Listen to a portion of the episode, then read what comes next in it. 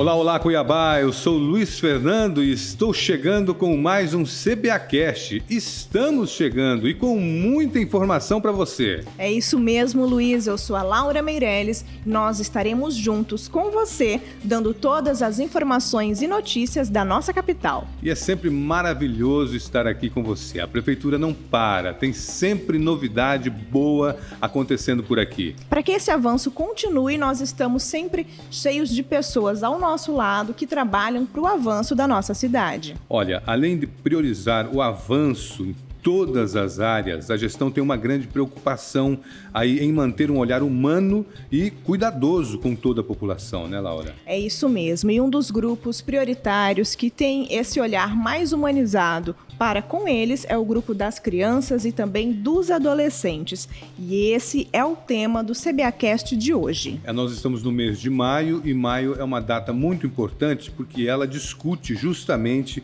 o combate ao abuso e exploração sexual de crianças e adolescentes. E nós estamos hoje aqui com duas pessoas muito importantes que trabalham ativamente contra a exploração e o abuso de crianças e adolescentes. E hoje nós estamos recebendo aqui a Patrícia Aparecida de Arruda Cavalcante, ela é coordenadora técnica de gestão em políticas sociais da Prefeitura, e o Wilson Feminiano de Souza Júnior, coordenador dos Conselhos Tutelares de Cuiabá. Tudo bem com vocês? Tudo bem.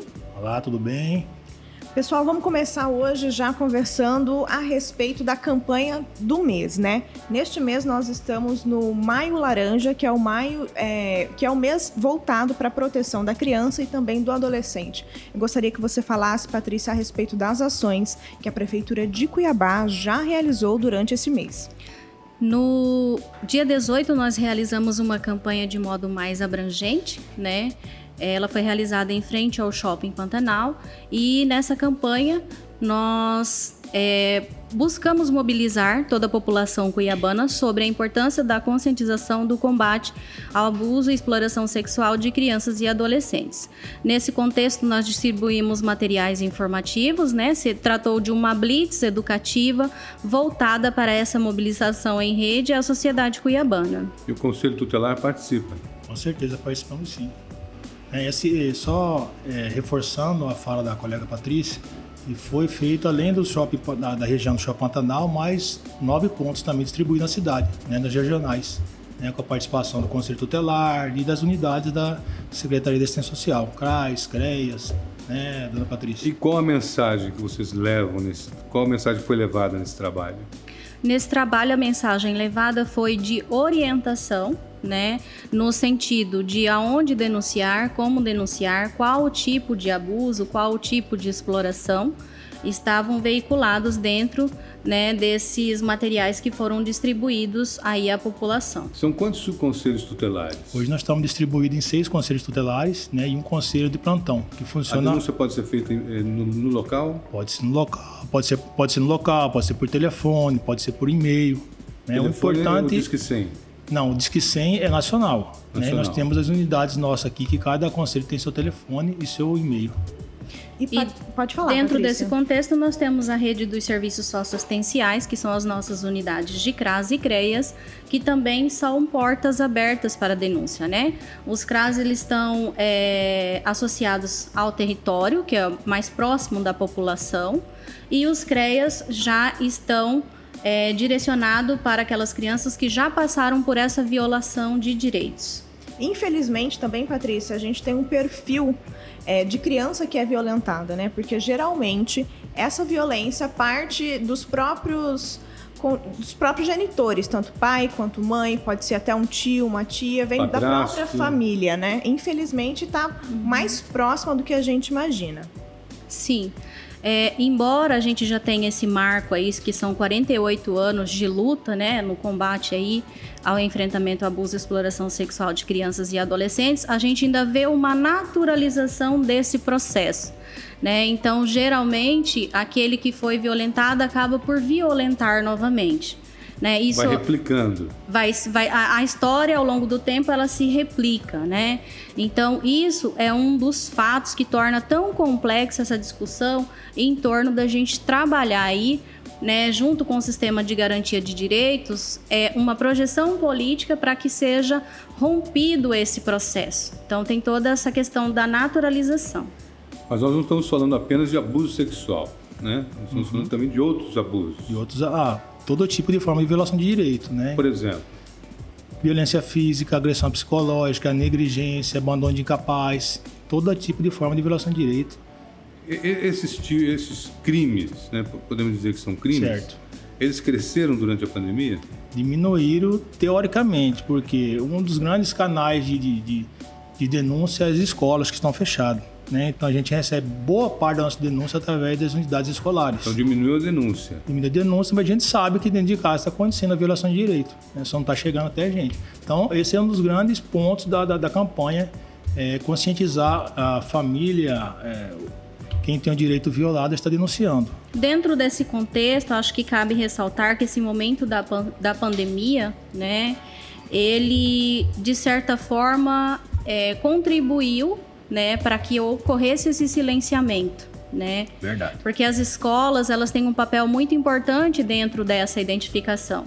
Nós, da assistência social, permanecemos com as nossas unidades de CRAS aberta, onde nós temos crianças que estão inseridas dentro do serviço de convivência e fortalecimento de vínculo, aonde nós tentamos manter esses vínculos, né?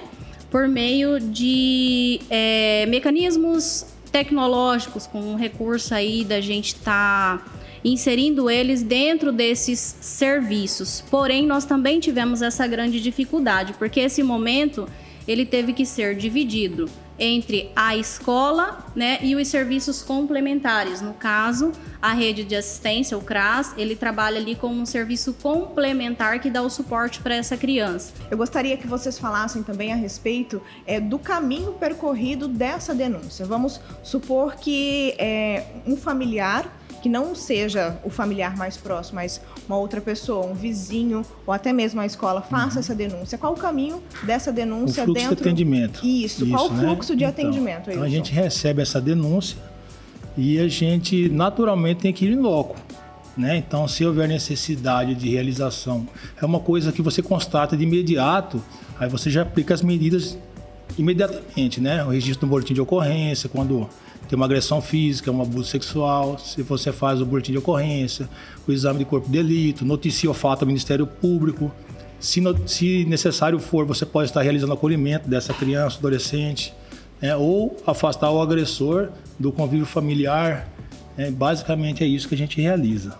A família é. pode perder a guarda da criança. Com certeza, pode ter a perca ou a destituição do poder familiar. Isso aí quem vai fazer a avaliação é o Ministério Público ao encaminhar para o juizado da infância. Agora, uma vez que a escola deixa de, de, de nesse momento, ser esse elo, né, grande elo de ligação entre a denúncia e vocês, como que a sociedade pode suprir essa falta nesse momento de pandemia? O papel da sociedade é muito significativo em todos os sentidos desse processo, né? Então, assim, às vezes a gente centra muito essa questão desse comprometimento aí com parte do papel do Estado, exclusivo do Estado. Não, esse é um comprometimento de toda a sociedade. Zelar pelo direito da criança, né, é, faz parte do compromisso de todos. Então, a gente né, solicita da sociedade, de uma maneira geral, que venha registrar essa ocorrência, que procurem os órgãos competentes. Nós temos aí os conselhos tutelares de porta aberta funcionando praticamente 24 horas, né, Wilson? 24 horas. E nós temos a rede de proteção né, social básica, a rede de proteção é, especial também, que estão de portas abertas para poder atender né, esse tipo de denúncia e dar procedimento aí para que essa criança seja assistida, né, dentro desse conceito aí de exploração sexual ou de abuso. A gente tem acompanhado aí nos últimos tempos muitas crianças no semáforo. Como que isso está sendo tratado? A questão das crianças no semáforo, nós temos aí é, o projeto Quero Te Conhecer, que o grande número de crianças hoje que se encontram nos semáforos são da população imigrante, então a Secretaria de Assistência Social, ela vem atuando aí frequentemente, né, realizando buscativas pelas cidades com um serviço de abordagem social para que essas crianças sejam retiradas da rua. Então a gente tem trabalhado isso é, muito fortemente com a população migrante, mas se tem aí uma grande resistência e por mais que a gente realize né, de modo contínuo essa buscativa, essa abordagem, eles retornam novamente, porque a gente tem isso como uma questão é, cultural muito forte, eles são advindos né, de outra outro país e eles já tinham isso como essa herança cultural e aí para eles isso é uma questão natural.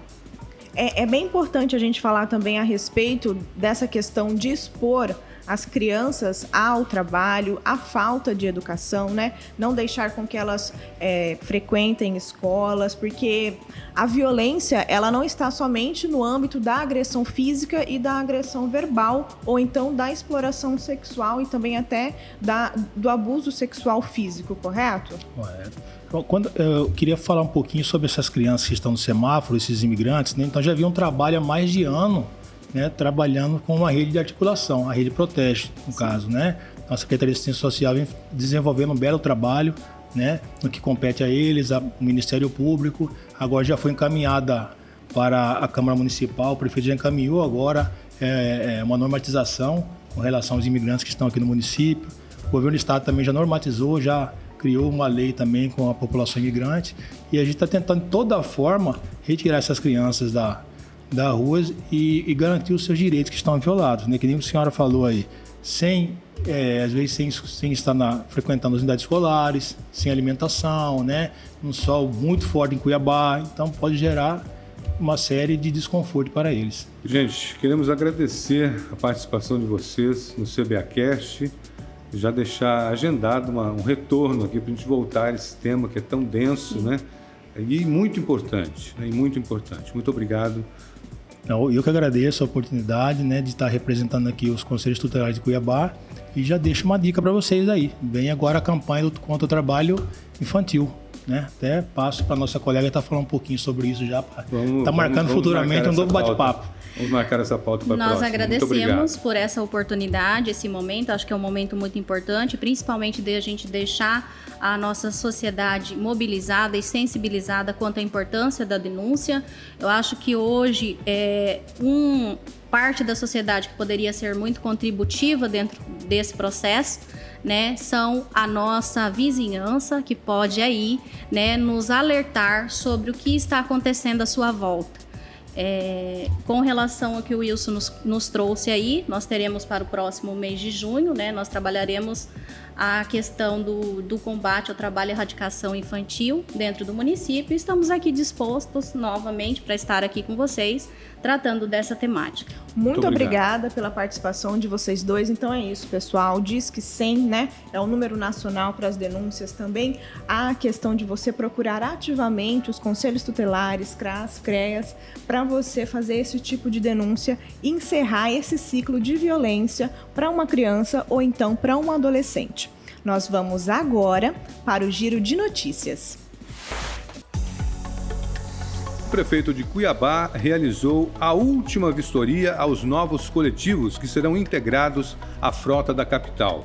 Nas próximas semanas, a cidade terá à disposição dos usuários veículos novos, com câmera de segurança, filtros para esterilização do ambiente, elevadores para cadeirantes e Wi-Fi um dos próximos grupos prioritários a serem atendidos pela campanha Vacina Cuiabá é composto por jornalistas, fotógrafos e também cinegrafistas.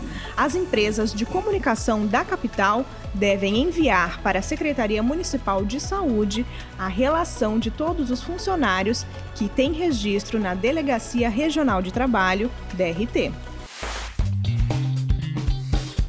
E essa edição do CBAcast fica por aqui. Em breve nós voltamos com muito mais informações para você. Confira estas e outras notícias no site da Prefeitura www.cuiabá.mt.gov.br. Não se esqueça também de seguir as redes sociais da Prefeitura da nossa capital. O Instagram é o arroba Cuiabá Prefeitura, o Twitter, arroba Prefeitura Underline CBA, o Facebook Prefeitura CBA e, é claro, o nosso canal do YouTube Prefeitura de Cuiabá. Agradecer mais uma vez os nossos convidados, a Patrícia Aparecida de Arruda Cavalcante, coordenadora técnica de gestão em políticas sociais da Prefeitura, e o Wilson Feminiano de Souza Júnior, coordenador dos conselhos tutelares. Até a próxima e até a próxima para você também. Até a próxima, pessoal. Tchau, tchau. Tchau, tchau.